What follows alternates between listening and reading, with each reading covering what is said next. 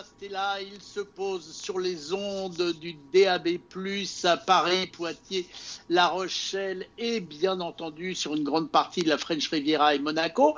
Et puis aussi, ne l'oubliez pas, Ami le podcast, c'est un podcast comme son nom l'indique. Donc, abonnez-vous, comme ça vous aurez toutes nos palpitantes discussions et entre autres, dans les palpitantes discussions que nous avons, nous avons le plaisir toujours immense d'être avec Charles.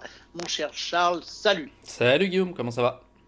Eh bien écoute, ça va bien. Et si vous avez le plaisir de, d'écouter nos causeries, nos causettes avec Charles, vous savez que la plupart du temps, on parle de jeux vidéo. C'est ce que nous allons encore faire aujourd'hui, n'est-ce pas, mon cher Charles? Effectivement, et eh ben je reviens, tu me connais, avec mon petit panier rempli de trois infos du jeu vidéo.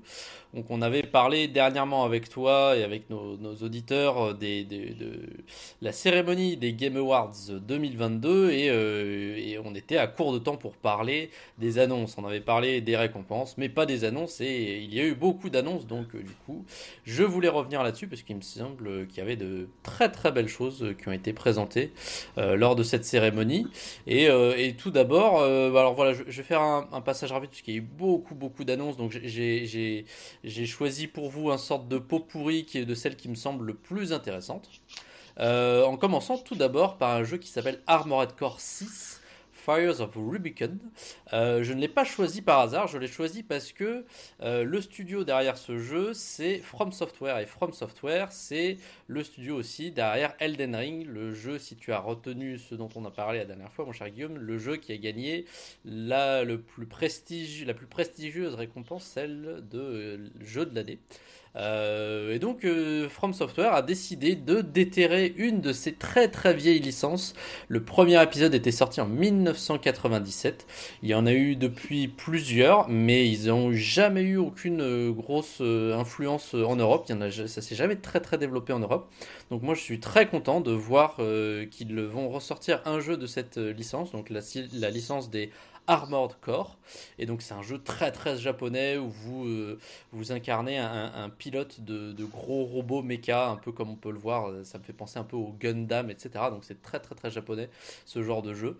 Euh, et donc il y a un jeu qui est prévu Armored Core 6 pour 2023. Ça fait très longtemps qu'il n'y avait pas eu du coup de, jeu de, ce type-là, donc je trouve ça assez euh, rafraîchissant que euh, le studio décide de, ressortir cette licence pour le proposer à plus de monde maintenant qu'ils ont gagné en notoriété avec leur série euh, des, des Dark Souls et de Elden Ring et des etc.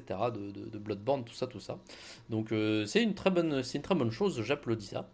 une autre licence dont on parlait, on a eu l'annonce lors de cette cérémonie des Game Awards, c'est Hades 2, le, la suite du jeu du studio qui s'appelle Super Giant Games. Euh, pourquoi c'est une très bonne nouvelle? Parce que le premier Hades du nom avait été euh, sacré meilleur jeu indé. Il avait eu la, récompense du meilleur jeu indé en 2020 et aussi la récompense du meilleur jeu d'action, donc toujours au Game Awards. Il a actuellement une très très bonne note de 93 euh, points sur 100 sur le site Metacritic, hein, qui recense un peu des avis des internautes comme ça. Et il y a aussi plus de 200 000 évaluations sur Steam avec euh, une moyenne extrêmement positive sur donc le jeu Hades, le premier. Donc là, on a eu l'annonce de la suite. Donc dans le premier jeu, vous incarniez euh, Zagreus qui était le fils d'Hadès et le but c'était euh, de euh, que vous fuyiez du royaume des morts. voilà, ça fait, ça fait réviser un peu, c'est comme God of War, ça fait réviser la, les, dieux grecs, etc. Donc à l'époque, vous traversiez le Tartare, l'Asphodèle et l'Élysée. Et ben dans ce, dans, dans, cet épisode 2, ce qui été annoncé du coup récemment, c'est que vous allez incarner la sœur de Zagreus qui s'appelle Mélinoé et euh, qui elle en a après euh, Chronos. Donc, euh, donc voilà, il y a beaucoup beaucoup de, d'attentes autour de ce jeu, je pense, parce qu'il y a beaucoup de fans de la licence. Il y a une très belle, il y a, il y a plein plein de choses qui sont magnifiques sur ce jeu. La direction artistique est vraiment particulière et vraiment unique. La, musique est très très bien aussi. Moi j'ai jamais joué au jeu, mais j'ai beaucoup écouté la musique tellement elle est bien. Mais voilà, après cette annonce, je pense que je vais me mettre peut-être à commencer le 1 et puis comme ça j'enchaînerai directement avec le 2. Il n'y a pas encore eu de date de, sortie, mais euh, peut-être euh, peut-être 2023 ou un peu plus. On va voir ce que, ce que ça va donner. Euh, une autre des annonces que je trouvais intéressante, c'est la suite, encore une suite, hein, voilà, euh, d'un jeu qui s'appelle Death Stranding, donc la suite du créateur du jeu du créateur Hideo Kojima, euh, qui est un peu vraiment farfelu qui a toujours des idées. Il a une, créativité débordante ce monsieur et du coup il l'a transmis dans ses jeux. Et donc Death Stranding, le premier était sorti en 2019 avec vraiment une histoire qui était très très compliquée, mais vraiment c'était vraiment unique en son genre, vraiment très très créatif. Et donc il y a la suite, euh, la suite donc vous, euh, qui est de, ce jeu, donc Death Stranding 2.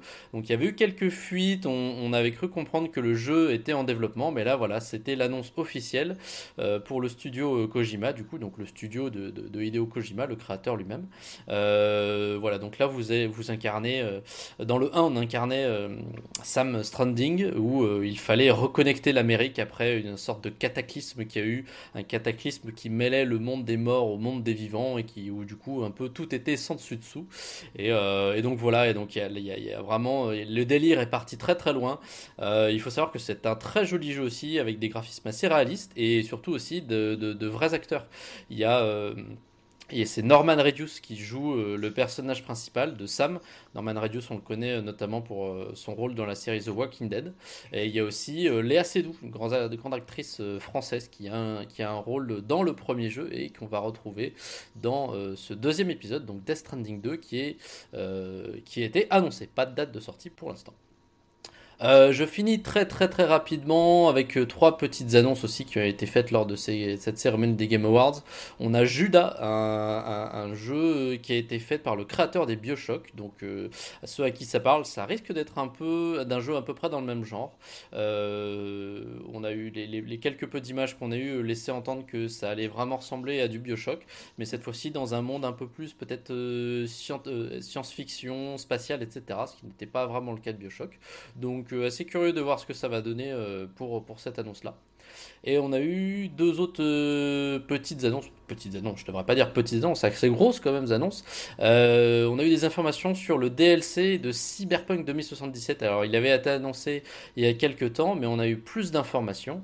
Euh, le DLC qui va s'appeler Phantom Liberty, et eh ben on sait que il y aura un, pareil une fois de plus un, vrai acteur qui va jouer dedans. Il s'agit de Idris Elba qui va incarner un des protagonistes qui sera présent dans cette extension du jeu Cyberpunk. Donc voilà un gros gros casting. On savait déjà que le jeu Cyberpunk de base faisait appel à Keanu Reeves, donc qui est un très grand acteur aussi, et eh bah ils ont décidé d'en rajouter un dans ce DLC. Euh, et, on espère que ça va donner de très belles choses comme ça l'avait donné pour, euh, pour le jeu de base. Dernière petite annonce, un autre DLC aussi, celui de jeu euh, Horizon Forbidden West. Le DLC va s'appeler Burning Shores. Euh, ça va être une exclue PS5, attention, ça, ça a déçu à certaines personnes parce que le jeu Horizon Forbidden West, lui, était sorti sur PlayStation 4 et plus sur PlayStation 5.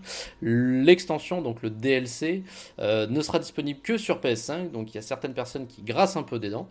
il a été annoncé pour le 19 avril 2023 et donc il est il juste à la suite euh, des événements de Horizon Forbidden West et euh, où le joueur va pouvoir incarner euh, du coup donc Los Angeles et Hollywood donc dans un futur très très lointain où il y, a une sorte de communion entre les hommes et des, des, machines auto-réplicantes. Je vais pas vous refaire toute l'histoire d'Horizon, mais voilà, ça s'inscrit totalement dans cet univers. Donc euh, voilà, ça c'était les, les, annonces et les, les premiers, euh, la première petite info de, de, mon panier, si je les regroupe un peu tous dans le tas.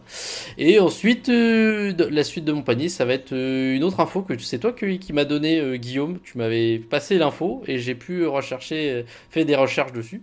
Mais absolument, c'est le grand coup de tonnerre de cette fin d'année 2022, c'est que finalement, malgré tout ce qu'on vous a dit, et c'était sûr, et c'était fait, et c'était vendu, et ben non, Activision Blizzard ne sera pas acheté par Microsoft puisque le, l'espèce de CSA américain de la concurrence a décidé que c'était pas possible parce que sinon Microsoft serait en position dominante, c'est bien ça? Exactement, alors c'est un peu plus compliqué que ça, mais globalement je suis assez d'accord avec toi. Moi j'étais vraiment étonné parce que quand on en avait parlé sur Ami, pour moi c'était acté que le rachat allait se faire, mais visiblement c'est beaucoup plus compliqué que ça.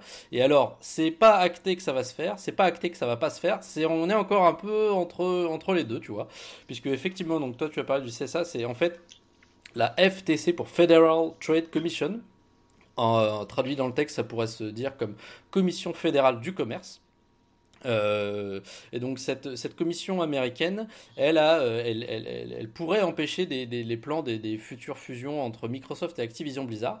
Pour rappel, euh, c'est une vente qui est estimée, c'est une vente immense, estimée à plus de 68,7 milliards de dollars.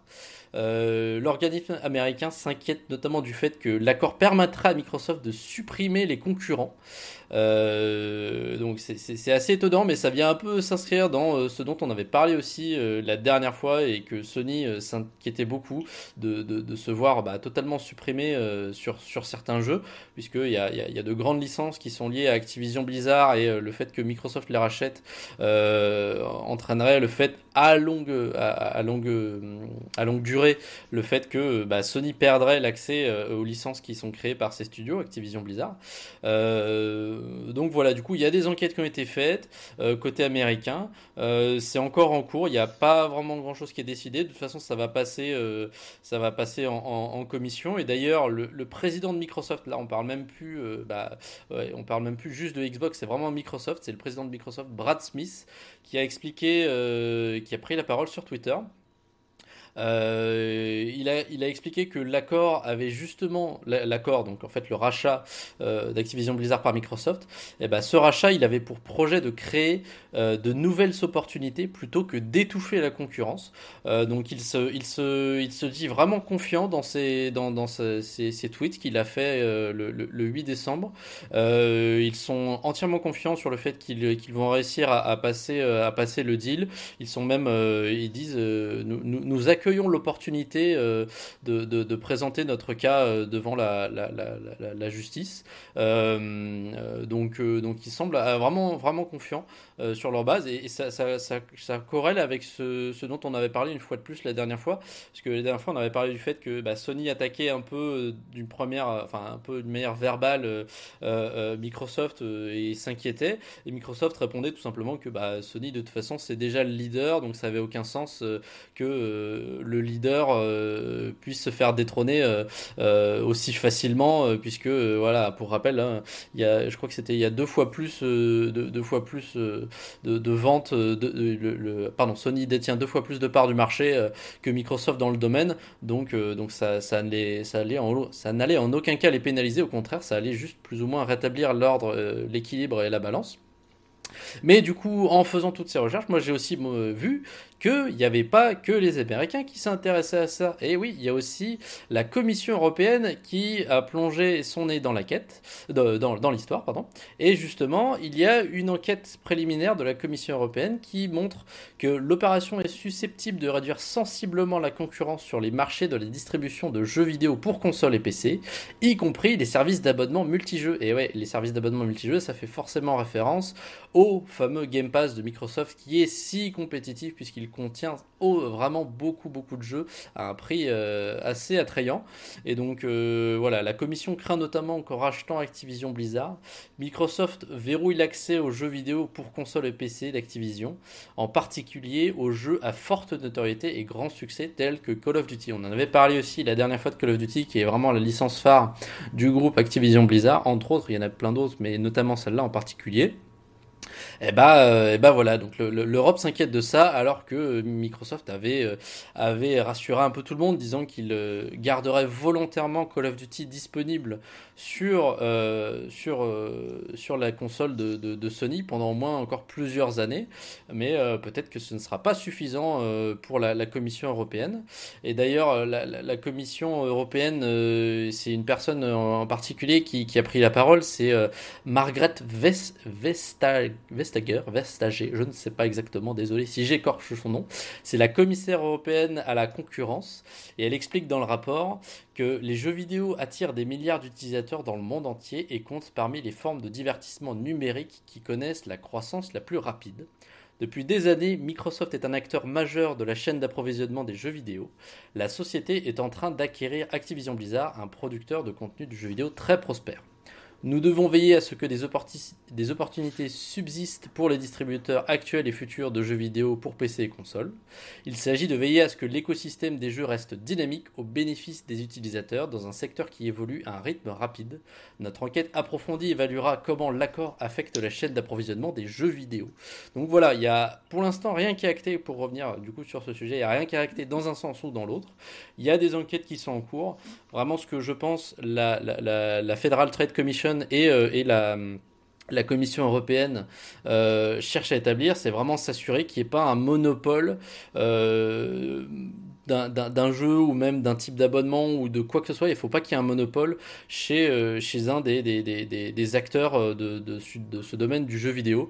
Parce qu'un monopole, ça veut dire quoi? Ça veut dire que ça, va, ça, va, ça va tuer la compétitivité, donc ça va tuer la création, ça va augmenter les prix, ça va vraiment enchaîner, ça va vraiment entraîner tout un tas d'aspects négatifs et ça pour le consommateur. Donc faut pas oublier que même si euh, c'est un moment historique euh, dans le domaine du jeu vidéo, puisque c'est un rachat qui est titanesque, euh, c'est vraiment toutes ces enquêtes qui sont faites à ce niveau-là, c'est vraiment pour protéger le consommateur et faire en sorte que les jeux vidéo soient vraiment un reste accessible pour un plus grand nombre et qui est bah, tout simplement un, commerce quoi, et que ce soit ça reste équitable pour tous les gens qui veulent se lancer là-dedans quoi.